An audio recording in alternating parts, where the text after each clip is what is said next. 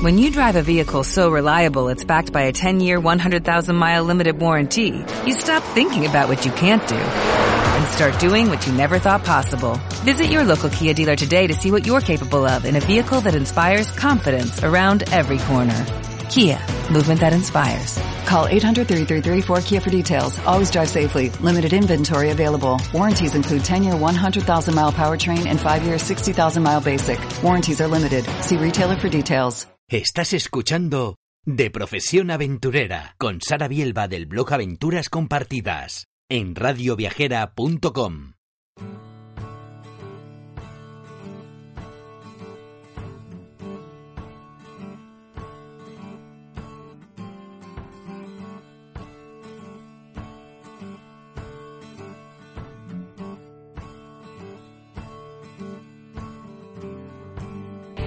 Bienvenido, bienvenida al programa de Profesión Aventurera.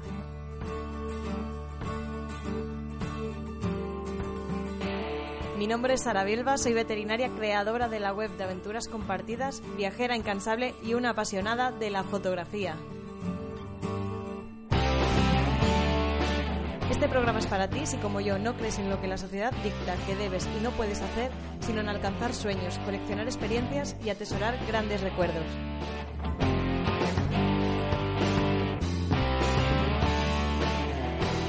¡Empezamos!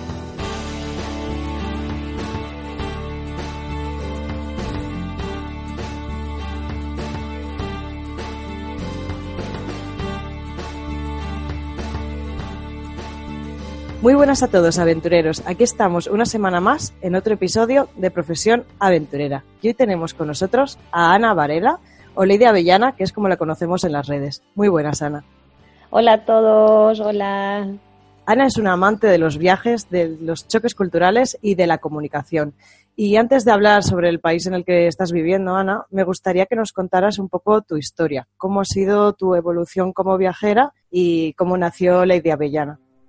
Pues mira, yo creo que nació como la mayor parte de, las historias. Yo cuando era niña viajaba muchísimo con mi familia. Mm, Yo tengo dos hermanos más y mis padres nos llevaban a los cinco en coche a todas partes y de camping.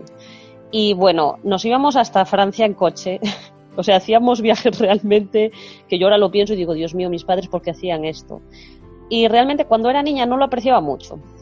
Después llegó la adolescencia y odiaba viajar, porque para mí viajar significaba irme con mis padres a museos, en la tortura del coche, vamos, no lo soportaba, no me gustaba nada. Y de hecho muchas veces eh, ellos se iban de viaje y yo me quedé en mi ciudad, yo estaba como, no, no, no, yo no me quiero ir de viaje, yo paso. Pero el punto en el que mi punto de inflexión fue cuando empecé a viajar porque a mí me apetecía. Esto fue cuando estaba en la universidad, yo estudié aparejadores eh, y la verdad estaba hasta las narices de la universidad y decidí irme de intercambio y me fui a México. Y, y nada, y allí fue donde me di cuenta de que no es lo mismo para nada viajar porque tú quieres que porque te llevan tus padres o vamos, totalmente distinta la experiencia y a partir de ahí pues ya le cogí el gusanillo y ya empecé a viajar por puro placer.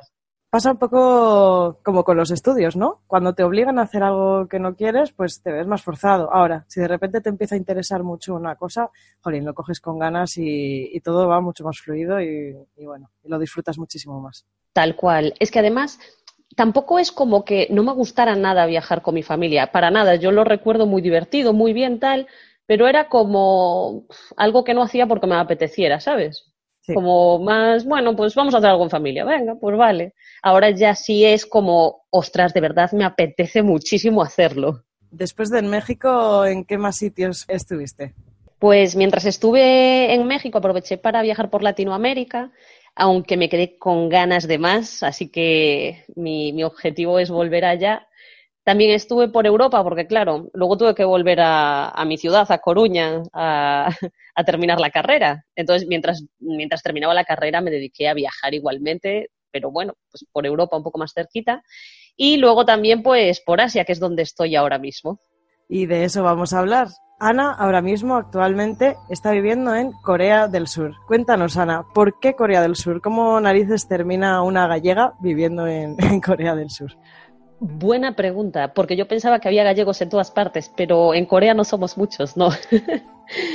pues mira, em, cuando yo me fui a México, eh, empecé mi canal de YouTube, eh, decidí que me gustaba muchísimo más el mundo de la comunicación que el de la construcción y, y no sé, y entonces, y bueno, y viajar también era algo que acababa de descubrir, ¿no?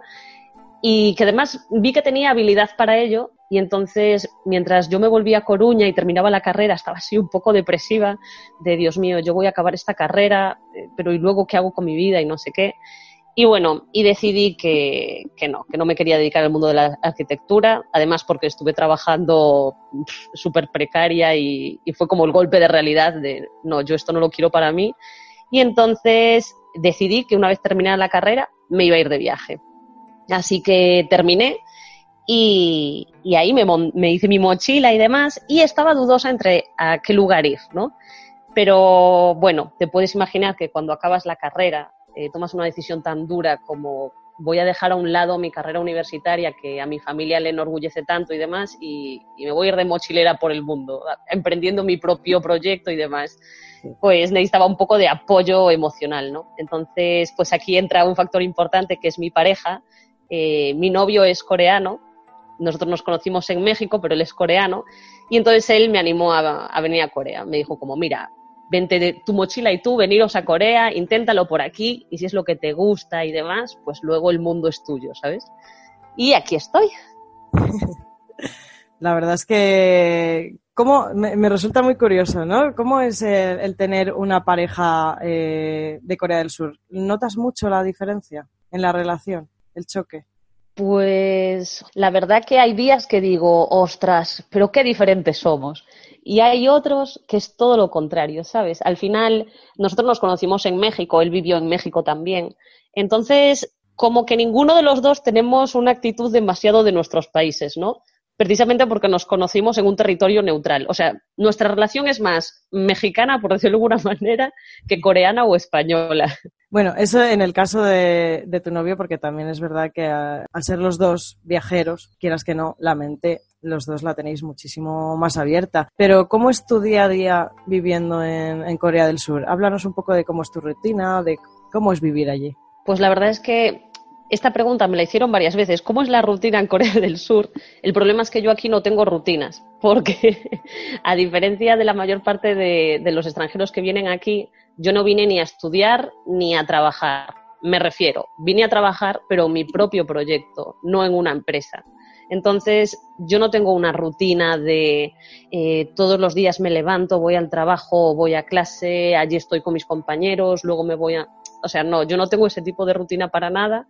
Estoy constantemente haciéndome planes y viajando por dentro del país, también a países de alrededor y demás. Entonces, la verdad, no tengo una rutina. Mi única rutina es ir a clases de coreano, que eso sí que me lo impuse porque aunque yo no, aunque a mí no me gustan demasiado los idiomas, y esto habla muy mal de mí, pero bueno, vamos a ver, espera, matizo. Me gustan los idiomas, pero no tengo ese interés intrínseco de, hoy quiero aprender nuevos idiomas y demás. No, me interesan ciertas curiosidades, pero no para estudiarlos profundamente.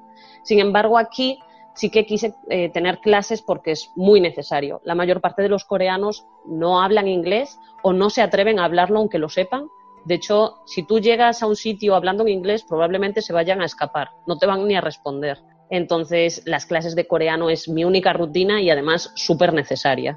Entonces sí que es un poco complicado, ¿no? El viajar por allí de cara al idioma, me refiero, de cara a la comunicación. Para alguien que va para, para un viaje de un par de semanas, tampoco vas a, a estudiar coreano.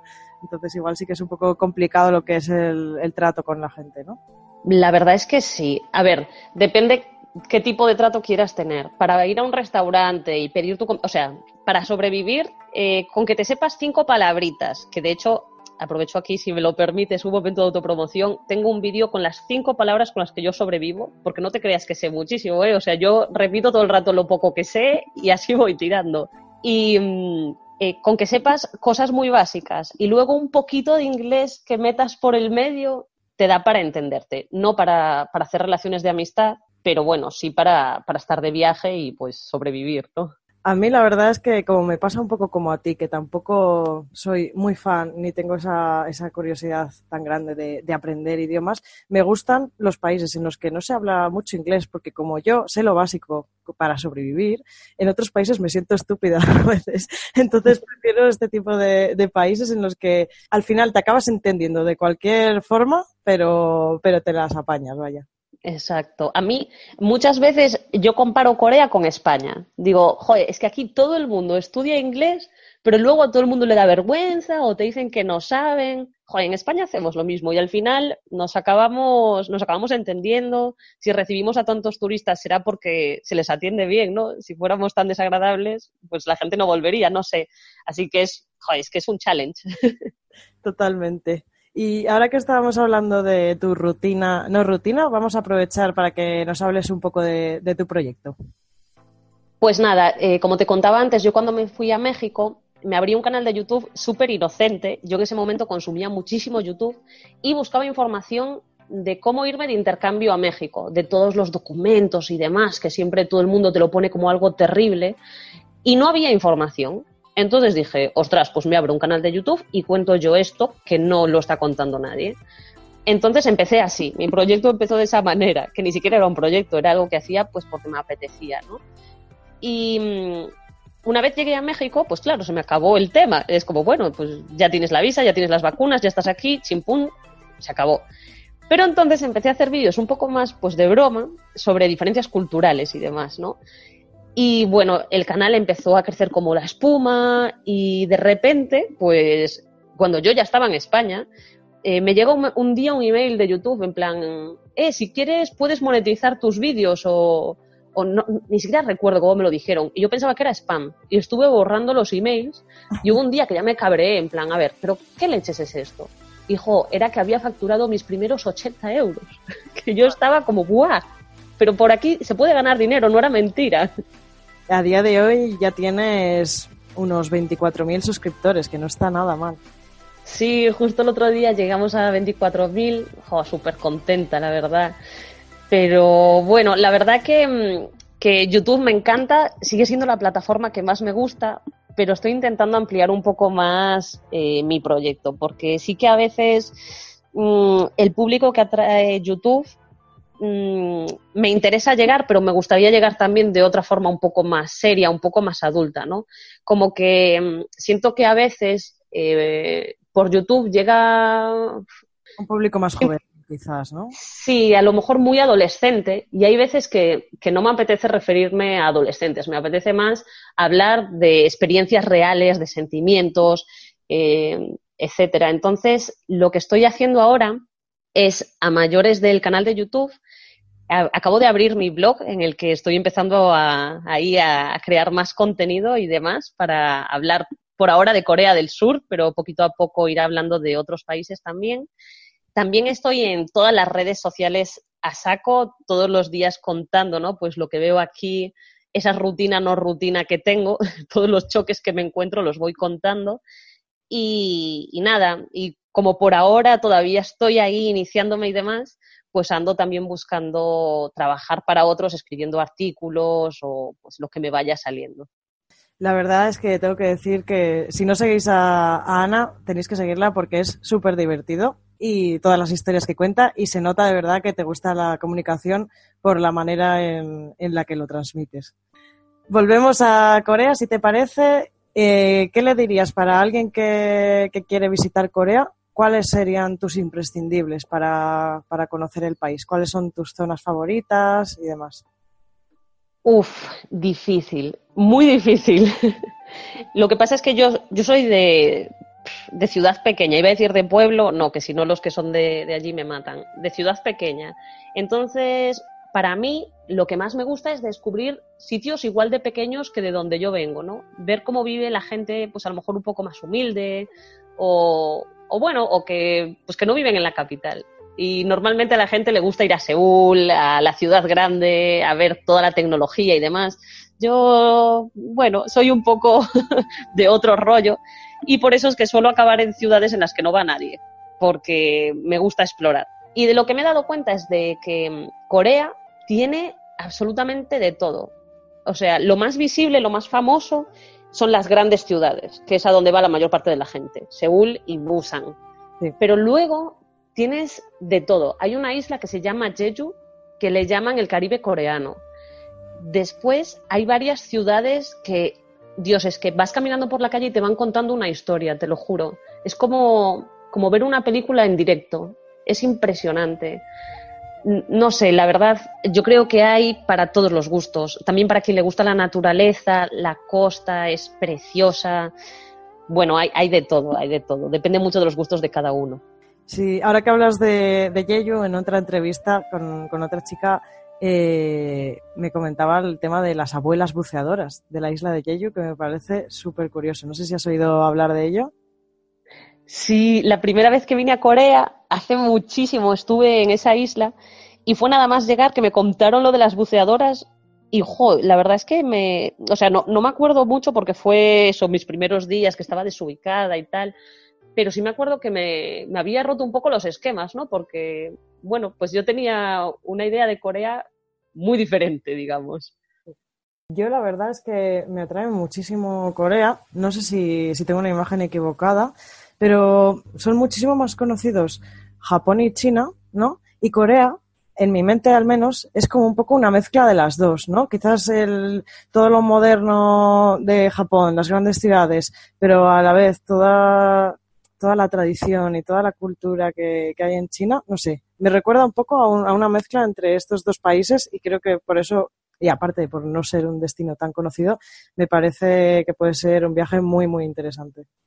Pues sí, a ver, la influencia de Japón y de China es que es normal porque han sido colonizados por ellos 30 millones de veces. Entonces, sí, tienen mucha influencia, pero al mismo tiempo, yo en China no estuve, pero sí estuve en Japón y ostras, después de, estar un año ya en Corea, cuando llegué a Japón dije, joder, esto es mucho más diferente de lo que yo pensaba. O sea, yo pensaba que iba a haber más similitudes y luego fue como, buah, no, no, no, esto es totalmente distinto. Que a lo mejor si solo estás una semana en Japón y una semana en Corea no te da para, para notar tantas diferencias, pero para mí fue una pasada la, la diferencia. Y también ahora mientras hablabas, me hiciste mm, acordarme de algo, que es que antes de venir a Corea, yo vi muchos, o sea, leí muchos blogs sobre, sobre Corea, ¿no? En español y me sorprendía que la mayor parte de los viajeros decían claramente que Corea les había decepcionado, que no les gustaba Corea. De hecho, recuerdo unos en concreto, que son unos viajeros que a mí me gustan mucho, pero que contaban ¿no? que Corea no les había gustado nada.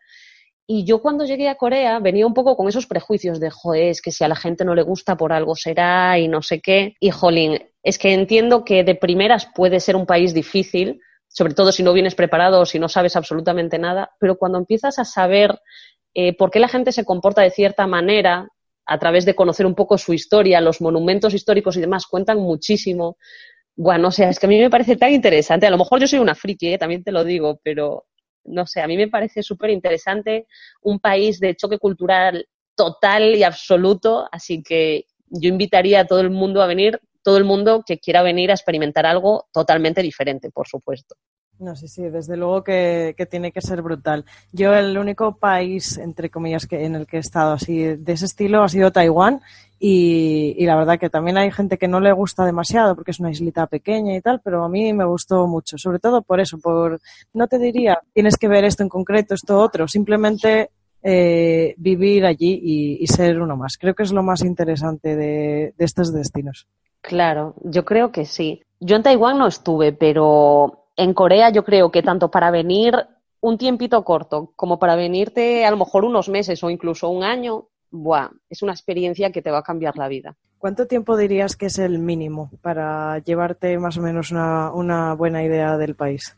Buah, el mínimo, es que depende de si vienes tú solo o con alguien que te guíe. Yo en eso he tenido muchísima suerte y es que al mi pareja ser de aquí, la primera vez que vine vine 15 días y en 15 días él me contaba todos los detalles de todos los lugares que visitaba. Entonces la información que yo me llevaba era mucho más amplia que la que se puede llevar un turista cualquiera, ¿no? Que viene solo o sola, porque la mayor parte de la información no está traducida al inglés. Esto es un pequeño fallito ahí que tienen, pero bueno, entonces, si vienes sin saber absolutamente nada, sin nadie que te guíe ni nada, yo diría que a lo mejor, o sea, y realmente quieres aprender del país, yo diría que a lo mejor unas dos, tres semanas, tres semanas más bien, entre que te aclimatas y demás, yo diría que te hacen falta.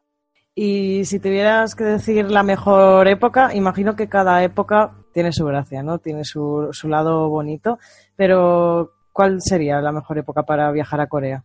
Otoño. Es que ni me lo pienso. Otoño. Ya veo súper decidida.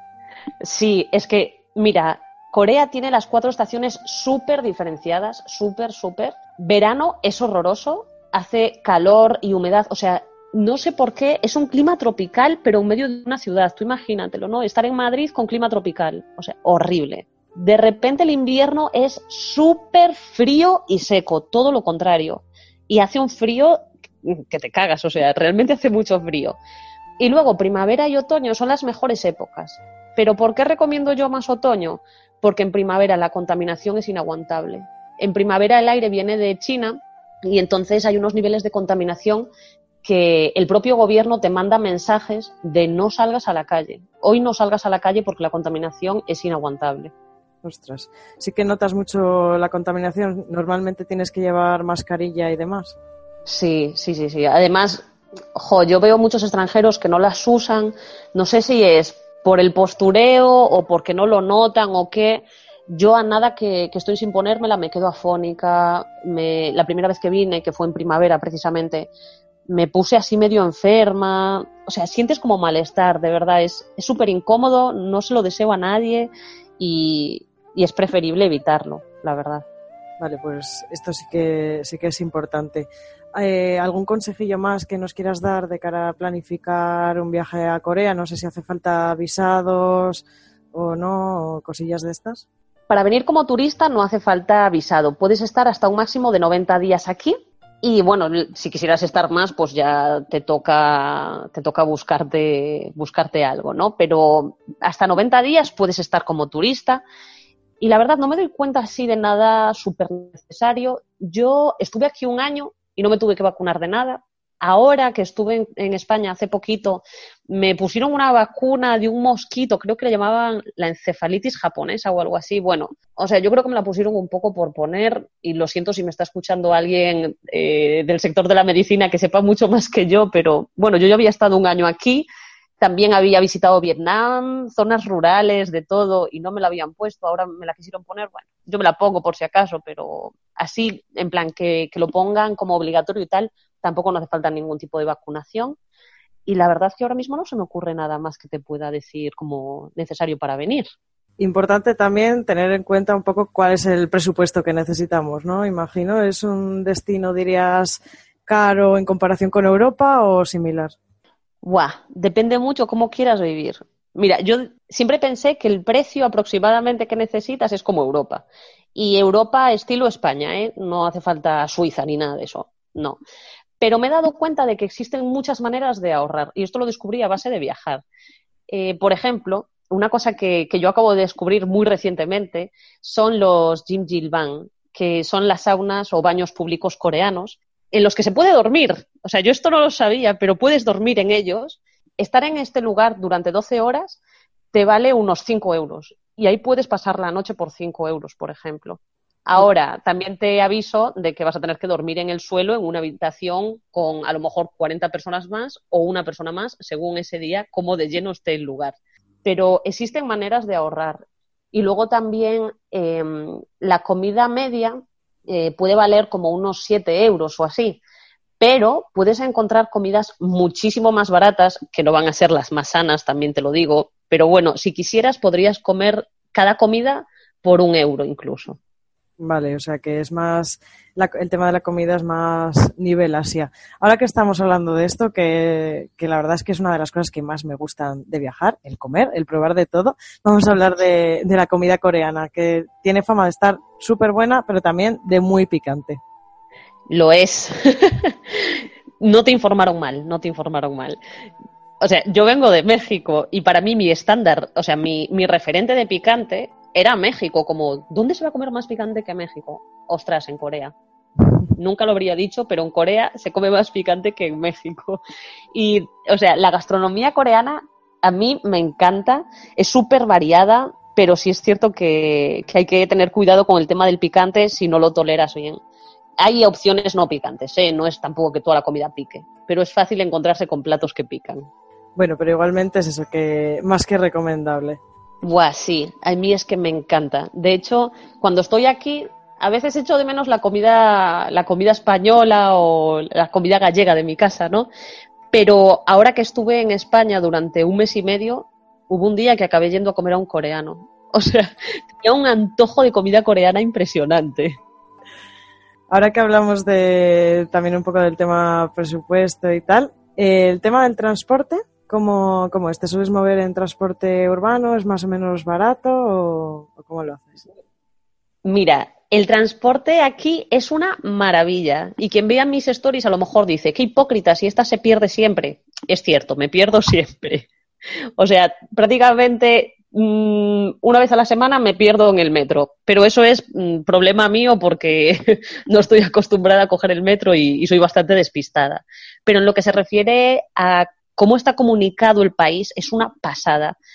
Por ejemplo, una de las cosas que más me gusta es que aquí hay una tarjeta de transporte público única para todos los transportes y para todo el país. Es decir, eh, da igual que estés en Seúl, que estés en el pueblo más recóndito tal, eh, que cojas el metro, que cojas el bus, cojas lo que cojas, usas la misma tarjeta de transporte. Y eso es una maravilla. O sea, que te perderás, pero bueno, al final terminas llegando a tu destino. Exactamente. De una manera o de otra acabo llegando. Y también, yo nunca lo intenté, pero me dijeron que incluso con la tarjeta del autobús se pueden pagar algunos taxis. Ah, mira, genial también hablando ahora un poco de eso y, de lo que hablábamos antes del tema del idioma, de que a veces es un poco complicado por esto tratar con la gente. Igualmente sí que me, sí que me gustaría que nos contaras un poco si los coreanos son como, como muestran las series estas típicas coreanas, ¿no? Las películas coreanas, los dramas, los dramas, todo esto, ¿son así en realidad o...? Eh, me vas a matar cuando te diga que, que, yo no he visto muchos dramas en mi vida, y esto, bueno, aquí ya me estoy ganando personas sacándose de mi canal, de suscribiéndose, pero, pero la verdad es que eh, la mayor parte de la gente llega a Corea o bien porque le gusta el K-pop o porque le gustan los dramas, ¿no? Como que conocen el país a través de eso y luego quieren aprender más. Yo llegué totalmente al revés. Yo llegué primero a la cultura y luego, pues, ah, sí, vi algún drama, escuché alguna canción de K-pop, pero ya, así que no, no estoy muy enterada de cuáles son los estándares, pero por lo poquito que sé, eh, por ejemplo, me encontré con muchas personas, muchas adolescentes sobre todo, que, tienen el concepto de, los hombres coreanos como el príncipe azul, ¿no? Como todas quieren un opa, un novio coreano y demás. Bueno, yo solo he tenido un novio coreano, me llega, es suficiente. No sé si, si podría decir que es coreano 100% o no, sí es cierto que, tiene algunas actitudes que a lo mejor yo no las vi en chicos españoles, pero vamos, mm, de ahí a que sea súper romántico, para nada, eh, tampoco yo soy súper romántica, eh, ni lo espero, pero no sé, creo que, que, bueno, lo que nos venden así como tan idílico, tal vez no es tan cierto. ¿Alguna curiosidad más que nos quieras comentar sobre la cultura coreana? ¿Algo que te llame mucho la atención o que te chocara cuando llegaste allí? Pues mira, hablando sobre esto de, la gente y demás, eh, sí que hay algo que a mí me choca y estoy ahí run run, dale a la cabeza a ver a qué conclusión llego. Y es precisamente en el tema de las parejas. Yo los veo a veces por la calle, no puedo entender ni papá de lo que dicen, ¿vale? Entonces, mm, yo por lo que veo únicamente este, los veo como una relación idílica, la gente súper enamorada, sacándose fotos maravillosas, vestidos igual, porque eso es una moda de aquí, que, que las parejas se visten igual y salen así a la calle y se dan de comer el uno al otro y no sé qué. Y siempre pienso, pero ¿realmente la relación será tan maravillosa? O sea, ¿esto será como en las películas o, o cómo va, no? Eso es algo que me, que me sorprende muchísimo. Seguramente en parte sea postureo. Yo, yo creo que un poco sí, ¿eh? pero, pero no lo sé, la verdad, no lo sé. También es cierto que a lo largo de este tiempo descubrí que aquí la presión que hay por encontrar una pareja, casarse, tener hijos y demás es muy grande. Entonces yo creo que en el fondo la gente a lo mejor no lo sé, ¿eh? esto es totalmente mi opinión, eh, que hable quien realmente sepa más, pero a mí la impresión que me da es de que eh, tienen tal presión, tales ganas, por decirlo de alguna manera, de tener pareja, que ya para qué quejarse, para qué nada, alguien me ha aceptado, ¿no? Es como, uy, ya tengo pareja, ya tengo lo que deseaba alcanzar, ahora tengo que seguir el proceso. Sí, sí, también a nivel, a nivel social es eso, ¿no? Que tienen como muchas obligaciones, también a nivel de estudio, o por lo menos, bueno, quizás esto más en, Japón, pero como que se sienten como una presión de tengo que llegar a esto, que todos lo, todos lo tenemos, pero creo que en esos países es como más, más exagerada. Sí, en Corea también hay, en Corea también el tema de los estudios es muy, muy, muy importante, hay mucha presión. Sin embargo, es que me, está sabiendo un poco mal que parece como que estoy diciendo solo lo malo, pero fíjate, estos días, eh, ahora mismo estamos hablando y yo estoy viajando sola por el país y hay una cosa que, estoy aprendiendo de ellos un montón, que los envidio y es que son muy autosuficientes. O sea, a diferencia de, de, la cultura española, por ejemplo, que nos enseñan a vivir en sociedad, a cuidar de los demás, a ser educados con los demás, que el que esté a mi lado no se sienta mal, no sé qué, aquí siento que la gente sabe mucho más cuidarse de sí misma, eh, saber qué es lo que ellos quieren, cómo satisfacer sus propias necesidades. Y guau, me parece tan envidiable, de verdad, estoy aprendiendo un montón de ellos y lo que me queda por aprender.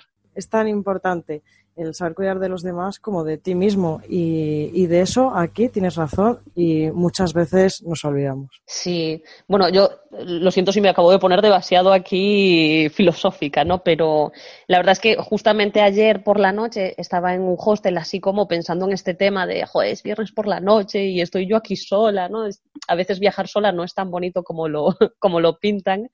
Eh, y luego pensé, ostras, estoy rodeada de, coreanos que también están solos, que, lo están disfrutando y no tienen ninguna pinta de sentirse mal por estar solos. Además, yo lo elegí. ¿Por qué tengo.? Bueno, es, es algo un poco largo de explicar, ¿no? Pero bueno, al final, la verdad, a mí me gustaría que esa parte de su cultura se me pegue un poco, que, que pueda empezar a pensar un poco más en mí misma y en cómo hacerme feliz a mí y un poquito menos a los demás. Exacto, y si es viernes por la noche y te apetece ir a tomar algo, puedes ir a tomar algo tú sola, tranquilamente, y, ya está. No, no pasa nada, nadie te va a mirar raro por estar sola. Hablando de, del tema de viajar sola también, eh, mucha gente, cada vez menos, evidentemente, pero a veces cuando hablamos de Corea, lo asocian un poco como a Corea del Norte y pueden pensar, uy, eh, ¿es seguro viajar a Corea? ¿No es seguro? Por lo que tengo entendido, es súper seguro ese país, ¿verdad? me alegra que saques este tema. pues sí, o sea, la primera vez que yo vine, me acuerdo que, que, incluso yo tenía un poquito de miedo de, ostras, si está en guerra, ¿sabes? Es un país que está en guerra, ¿qué hago yo yendo allí y tal? Para nada, o sea, de todos los países que he visitado, es el país en el que más segura me siento. Sí es cierto que hay veces que escucho a lo mejor aviones sobrevolando la zona o tal y me pongo un poco tensa, porque además eh, yo le tengo un poco de miedo a los aviones en general. O sea, no es porque sean aviones de guerra, sino por, uy, un avión pasa por encima de mi cabeza, ya ves tú. Eh, pero, o sea, es súper seguro. Yo puedo ir por la calle que la gente me ignora completamente. O sea, de verdad, mm, para mí, de, de todos los países que visité, es el más seguro con diferencia. Pues espero que con esto pues eliminemos algunos prejuicios. Ojalá valga para eso. Y ahora te voy a hacer una pregunta que, va a ser complicada. Ya nos has dicho que a ti lo que más te gusta de Corea pues es el, perderte por zonas menos turísticas, salir a explorar. Si tuvieras que elegir tu sitio favorito en, en Corea, mójate, ¿cuál sería? Ostras. ya te dije que iba a ser difícil. Mucho. Es que justo ayer un coreano me hizo la misma pregunta porque llegué a una ciudad que no es muy turística y, este chico me vino a hablar y me preguntó en plan, ¿qué haces en esta ciudad que es feísima? Y, es, y era su ciudad, o sea, él me había dicho que nunca había salido de su ciudad.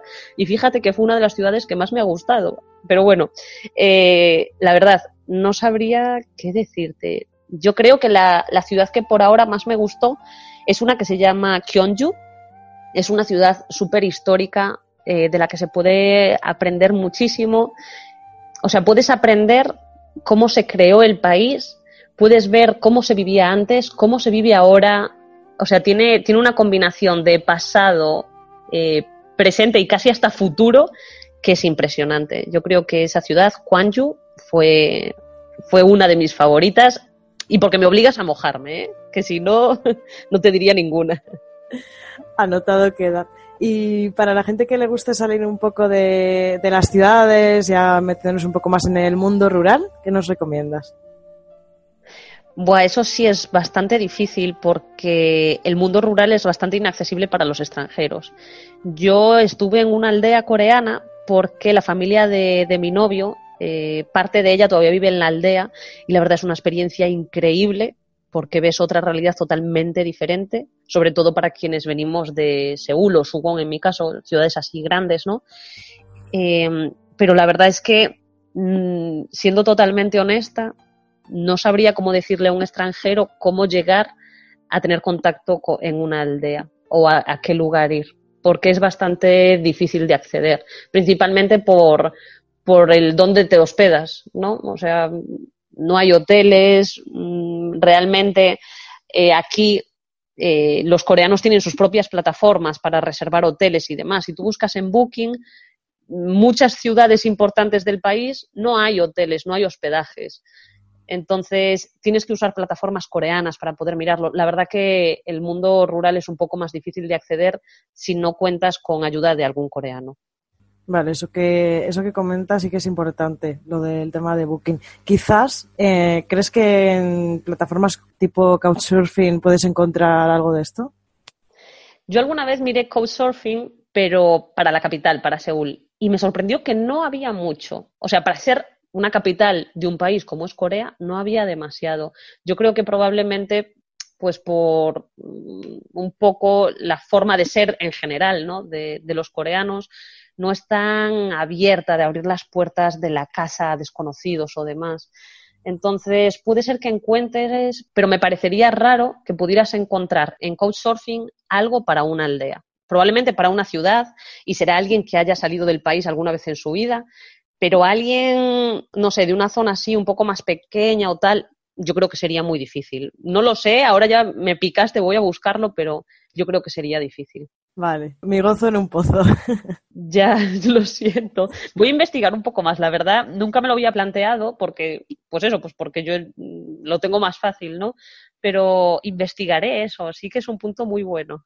Muy bien, genial. Y luego nos haces un, un vídeo en YouTube explicándonos. Luego os lo cuento todo, en redes, en el blog, en YouTube, en todas partes. Tú que has estado también eh, en Japón, para alguien que no ha estado nunca en un país asiático de este estilo, eh, ¿qué le recomendarías visitar? ¿Japón o, o, Corea del Sur? Hombre, Corea, por supuesto. ¿Y qué lo has pensado? Me encanta. No, no, no. O sea, no me lo pienso en absoluto. A ver, también es que yo soy imparcial en esto. En Japón estuve 10 días y en Corea llevo más de un año. Entonces, claro, y, y, toda la información que yo tengo de Corea, información un poco privilegiada, ¿no? Eh, no la tuve en Japón. En Japón iba de turista totalmente y aquí pues tengo una familia que me, que me respalda, que me enseña, que me acompaña. Ya hice amigos que también me, me ayudan a entender mejor todo lo que pasa y demás, ¿no? Entonces, bueno, pero al margen de eso, yo recomiendo muchísimo más Corea. Uno, porque es que de verdad es el choque cultural, es que no, no, es muy difícil de expresarlo, pero realmente llegas aquí y dices, ostras, estoy en otra galaxia. Ver, es, es todo totalmente diferente. Y luego también el simple hecho de que no haya tantos extranjeros y que para la gente tú también seas un poco extraño, te hace tener una experiencia muy diferente.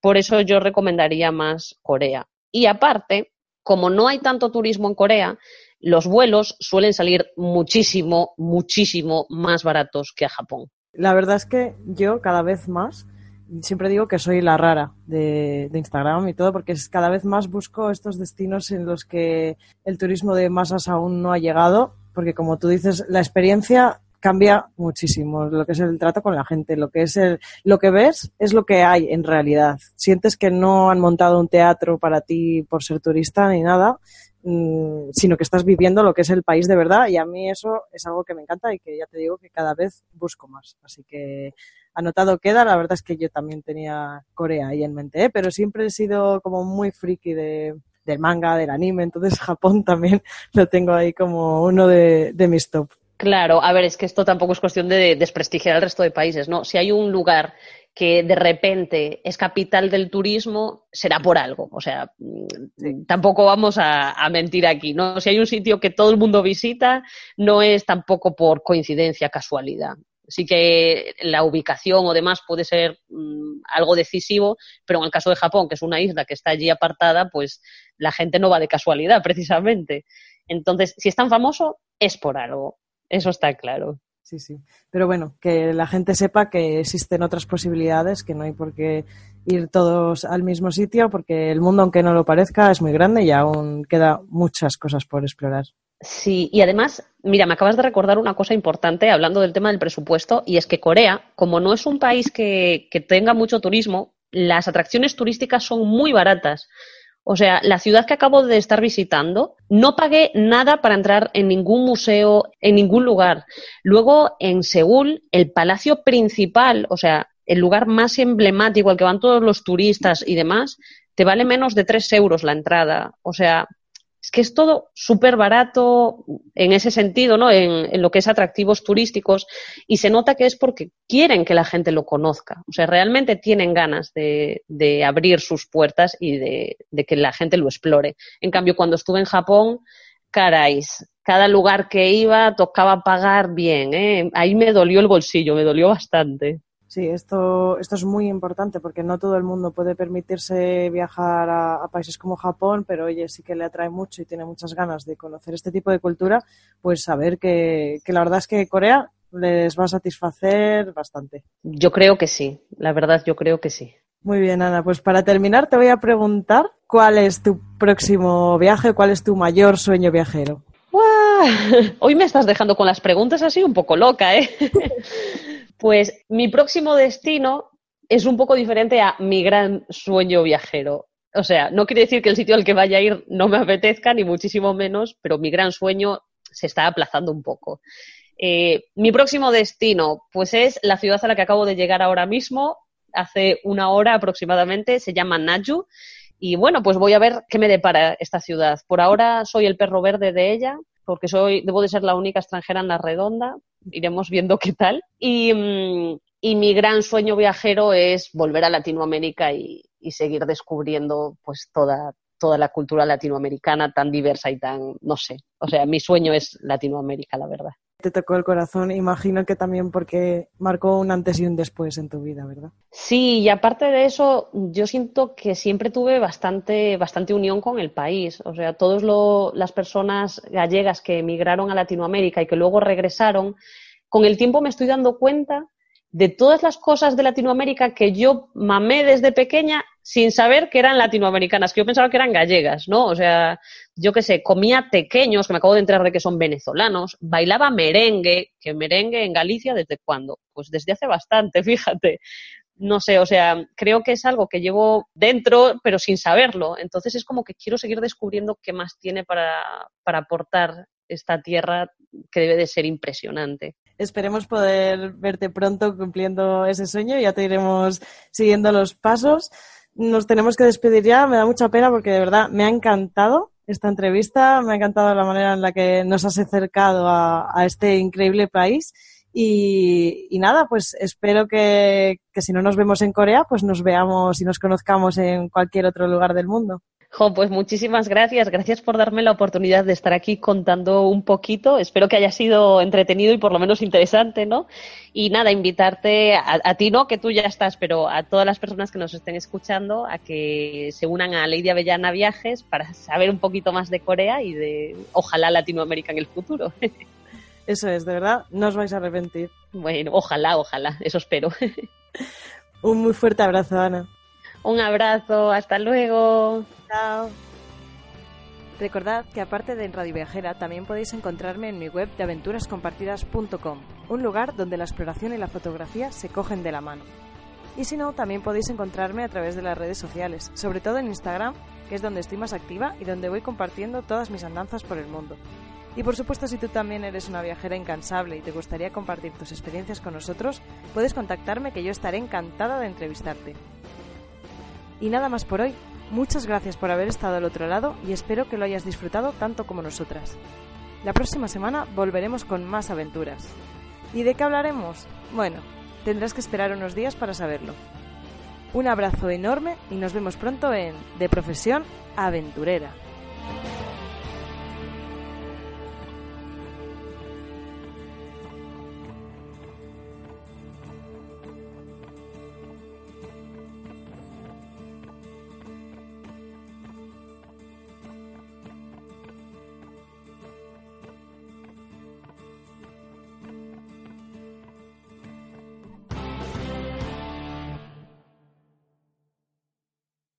En Sherwin Williams somos tu compa, tu pana, tu socio, pero sobre todo somos tu aliado, con más de 6.000 representantes para atenderte en tu idioma y beneficios para contratistas que encontrarás en aliadopro.com. En Sherwin Williams somos el aliado del PRO.